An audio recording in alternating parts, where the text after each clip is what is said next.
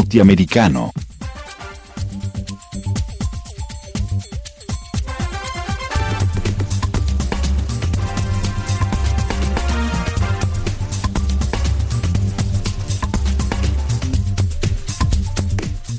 Política. Con Gema Hernández.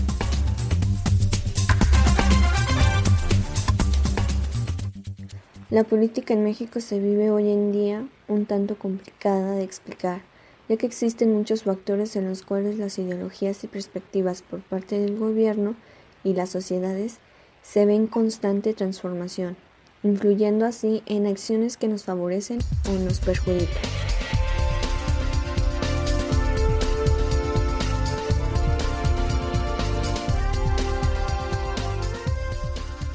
Aprueba Cámara de Diputados Identidad de Migrante en situación de retorno.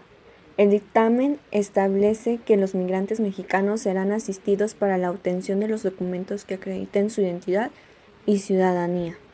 Durante la sesión presidencial y virtual, los diputados avalaron el dictamen con 466 votos y cero abstenciones, documento que fue enviado al Senado para su seguimiento legislativo. Sin presupuesto, la reforma judicial está condenada a ser letra muerta, dice magistrado.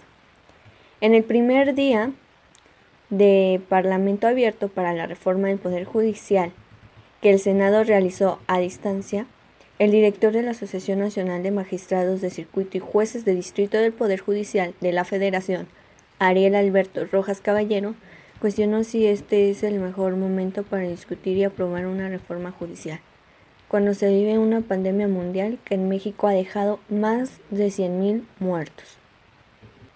Morena llama al diálogo a quienes protestaron contra la alcaldesa en Nuevo León.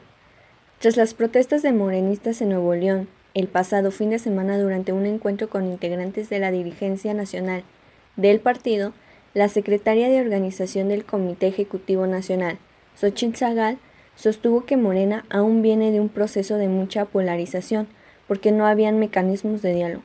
Aunque aseguró que ahora hay dichos espacios, subrayó que a la vez se deben tomar decisiones con elementos numéricos de cara a las elecciones del 2021.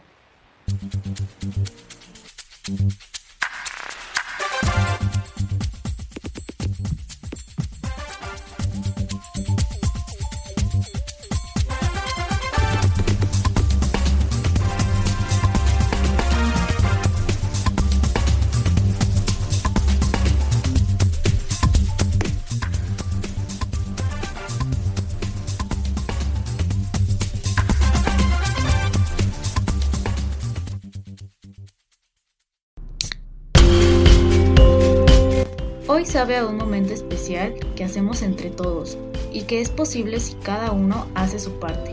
La tuya, recordar llevar la botella vacía. La de ellos, cambiártela por una llena.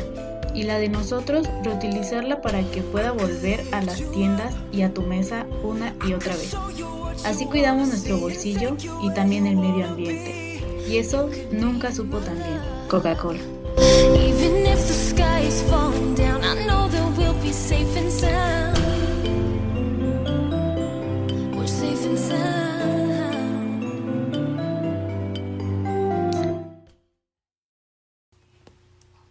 En las noticias culturales, tenemos el Apolo 8, el lanzamiento espacial de 1968, también realizado en medio de una pandemia.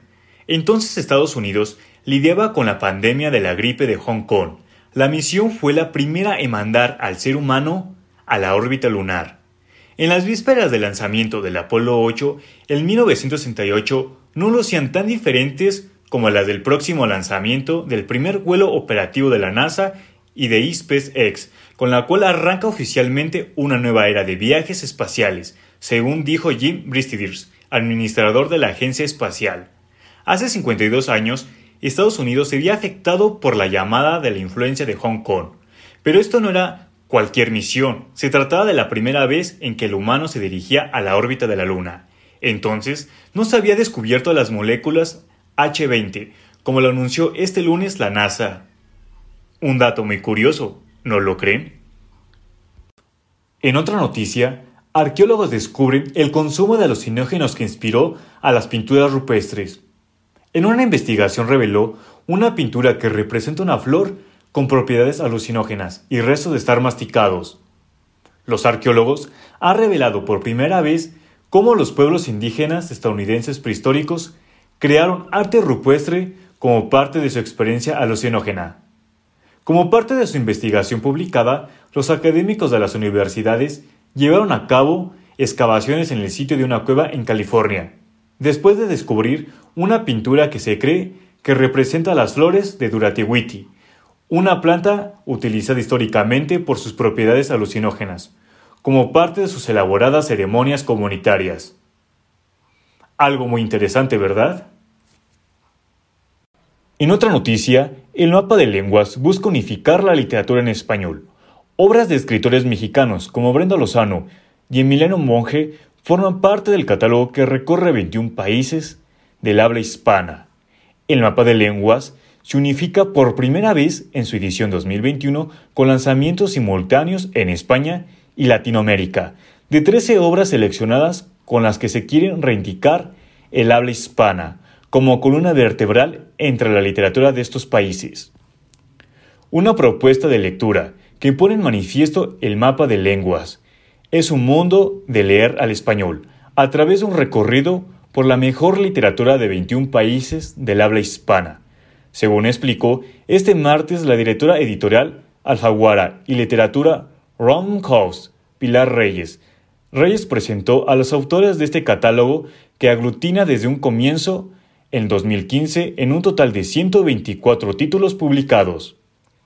Lo que comenta fue, por primera vez en cinco años, se ha trabajado en una lista en común, con el fin de generar una conversación en común en torno en algunos títulos más relevantes del habla hispana.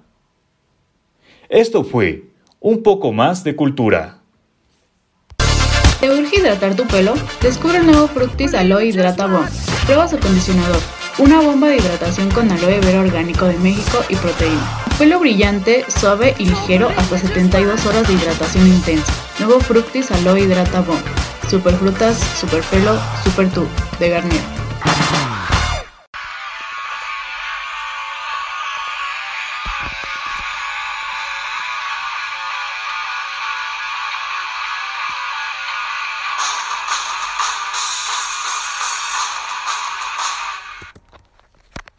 Y ahora seguimos con los deportes. Empezamos con la Liga MX, que quedaron definidos los ocho equipos invitados a la liguilla del torneo Guardianes 2020, donde destaca que los cuatro grandes del fútbol mexicano están clasificados y pelearán por el título después de, de ya varios años. De ellos, Chivas fue el único que disputó repechaje, por lo que podría llegar con mejor ritmo a la fiesta grande, ya que los demás tuvieron inactividad por la fecha FIFA y porque ya estaban clasificados. Otro de los equipos que calificaron en la repesca fue Tigres, otro equipo que ya es constante en la pelea por el campeonato, además de Pachuca, León y Puebla, quien sorprendió a eliminar en penaltis a los Rayados. El partido que se roba los reflectores en esta etapa final del torneo mexicano será el clásico nacional entre América y Chivas. Pero de igual manera los partidos de la Liguilla del Guardianes 2020 se disputarán de la siguiente manera. La Fiera León va contra Puebla, Pumas va contra Pachuca, el ya mencionado América contra Chivas, y ese también es un duelo muy, muy atractivo, que es el Cruz Azul contra Tigres. Así quedaron definidos los, los, los octavos de final, partidos muy buenos, pero eh, bueno, en otras noticias un poco más, más delicadas, eh, Maradona Llegó Armando Maradona, eh, muere a los 60 años. El astro argentino ha fallecido tras un paro cardiorrespiratorio. Eh, el miércoles a los 60 años no se conocen causas exactas de la muerte, más allá que sufrió un paro cardiorrespiratorio. Según han confirmado fuentes de la familia a El País, una semana después de su último cumpleaños, el astro argentino fue operado con éxito de un edema cerebral y el país celebró otra gambeta de su héroe dramático, pero sería la última. Tantos años de exceso descuidos y conflictos emocionales terminaron por corroer la salud. Y pues aunque seas Maradona, pues, pues la vida te cobra factura, ¿no? Si ser Maradona y tener un solo cuerpo siempre fue una lucha desigual, en su última aparición como técnico de gimnasia aparentó arrastrar el físico de alguien de 80 años o más. Los inmortales también sufren. Su muerte sacude al deporte mundial con un colapso de tristeza, sin fecha de vencimiento a la vista. El duelo que empezó a flotar en las calles de Buenos Aires y el resto del país no será de esos que se disipen en años, sino en generaciones. La muerte de Diego Armando Maradona supone el final de la edad de los héroes, ídolos, genios y productos deportivos. Pero Maradona excedió la condición de futbolista. Fue un número 10 hecho país. Una reivindicación popular en pantalones cortos. El milagro posible para una porción del mundo en la que el viento sopla en contra. Pero bueno, eh, es, algo, es algo lamentable, no solo para los argentinos, también para, para, para todo el mundo. En, en, noticias más, más cordiales y un poco no tan trágicas, la temporada regular de la NFL está ya en su segunda mitad. Comienzan a perfilarse los equipos que aspiran a la postemporada y los que tienen que pensar en su posición de cara al draft del próximo año. Pero vamos a repasar los partidos de la semana 12 que serán los siguientes. El jueves 26 de noviembre, los Tejanos de Houston contra los Leones de Detroit y los Piles Rojas contra Dallas.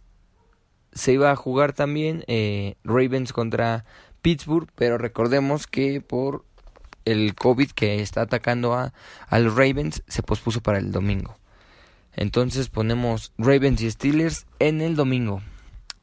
Eh, también el domingo juegan los Titans contra los Colts, los Gigantes contra los Bengalís, los Chargers contra los Bills, los Raiders de Las Vegas contra los Falcons, los Cafés de Cleveland contra los Jaguares de Jacksonville, los Delfines de Miami contra los Jets de Nueva York, los Cardinales contra mis Patriotas, las Panteras contra los Vikingos, los Santos contra los Broncos, los 49 de San Francisco plagados de lesiones contra los Rams.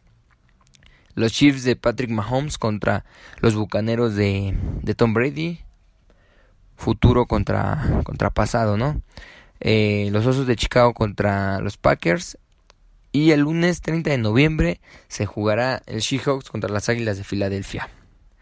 Buenos, buenos partidos. Hay, hay buenos partidos.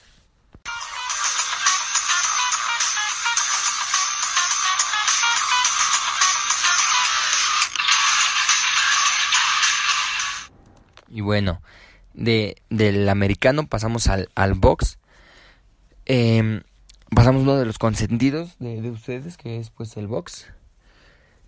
Será el campeón británico Calum Smith el siguiente contrincante del mexicano, el Canelo Álvarez, el próximo 19 de diciembre, aunque aún no se define la sede. A través de un video en vivo en Instagram, fue el mismo Canelo acompañado de su entrenador Eric Reynoso quien confirmó su primera pelea de este 2020 en donde se espera que haya aficionados. Smith es el supercampeón AMB en las 168 libras, mientras que el Canelo es el campeón regular por el mismo organismo en la misma categoría. El jalisciense y su entrenador revelaron también que ven complicado volver a pelear en 160 libras y el objetivo inmediato es dominar con las 168. Antes de enfrentar a Callum Smith, Canelo estuvo en negociaciones con el campeón supermedio de la FIB, Caleb Plant. Sin embargo, aclaró que no pudo llegar a un arreglo para pelear con el estadounidense. Esta será la primera batalla de Álvarez como su propio promotor tras separarse de Golden Boy Promotions hace algunas semanas. Todos recordamos el, el pleito legal que tuvo con Oscar de la Hoya. El pugilista añadió, estamos aquí, somos personas disciplinadas, que siempre están listos. Lo único que queremos es seguir haciendo mi carrera y seguir creciendo como equipo para el 19 de diciembre contra Callum Smith, que es de las mejores en los 168 libras. No queremos que el 2020 se vaya sin una pelea del Canelo. Callum, con marca de 27-0 y 19 knockouts y de 30 años, viene de una dura batalla ante John Ryder, quien venció en una polémica pelea. Canelo, por su parte, llega a la pelea, llega a la pelea tras más de un año sin actividad y con un récord de 53 a 1. 36 noqueados y 2 empates. Y eso es todo de mi parte. Sigan con nosotros porque tenemos la mejor y más variada información nacional e internacional. Deportes, política, cultura, de todo. Muchas gracias por seguir con nosotros y no se vayan.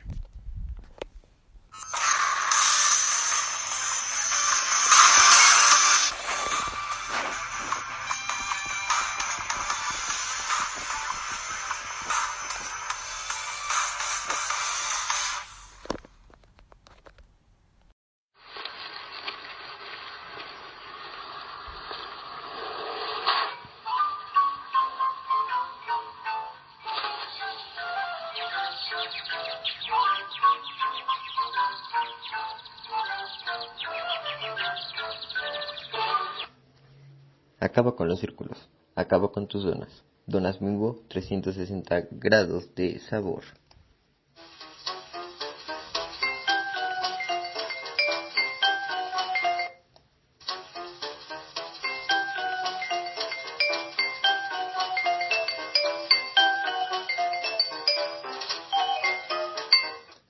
Y en los espectáculos, Melissa Sánchez, madre de Eliazar Gómez, rompió el silencio tras semanas de la detención de su hijo por agredir a su pareja Stephanie Valenzuela. Fue a través de un video publicado en la cuenta de Soraina, hermana del actor, que la señora de 61 años defendió a su hijo, a quien describió como un niño dulce. Anuel AA publicó un video en sus redes sociales que ha causado tristeza y preocupación entre sus fans por su contenido y por la descripción de una imagen de un ataúd Anuel dejó entrever su posible retiro a través de la canción Me contagié, en el que destaca la profunda depresión que tiene, pues a pesar de que es muy querido por el público se siente solo. También menciona la falta que le hace a su hijo, quien le ha pedido que esté más tiempo con él, e incluso el pequeño cree que Anuel quiere más a sus fans que a él. Billions con nueve candidaturas, Dua Lipa, Taylor Swift y Roddy Rich, con seis cada una, son los artistas más nominados a los 63 premios Grammy, que se entregarán el 33 de enero en Los Ángeles, Estados Unidos, con una ceremonia reinventada por la pandemia del coronavirus. Los fans de The Weeknd protestan después de alzarse con tres de los ocho amas a los que estaba nominado. Hoy The Weeknd y sus seguidores y el mundo quedaron sorprendidos al saber que la Academia Nacional de Artes y Ciencias de la Grabación decidió no incluir el disco After Hours en ninguna categoría, las reacciones no se hicieron esperar y los fans de Abel McConnell, su nombre verdadero, tomaron las redes sociales para protestar por la ausencia del cantante entre los contendientes por un gramáfono. En particular se quejaron de que la canción Yomi de Justin Bieber se alcanzara las postulaciones y Bleeding Link de The Wicked no. Para finalizar los espectáculos, Megan Fox hace un tatuaje en honor a su nuevo novio. Este domingo Megan Fox acaparó todas las miradas a su paso por la alfombra roja de la gala de los American Music Awards, gracias al espectacular atuendo que había escogido para la ocasión. Su vestido verde con escote, palabra de honor y una sola manga dejaba a la vista un nuevo tatuaje que se hizo a la altura de la clavícula y que no pasó desapercibido por nadie. Soy Juan Pablo Gutiérrez y les traje lo más relevante de los espectáculos.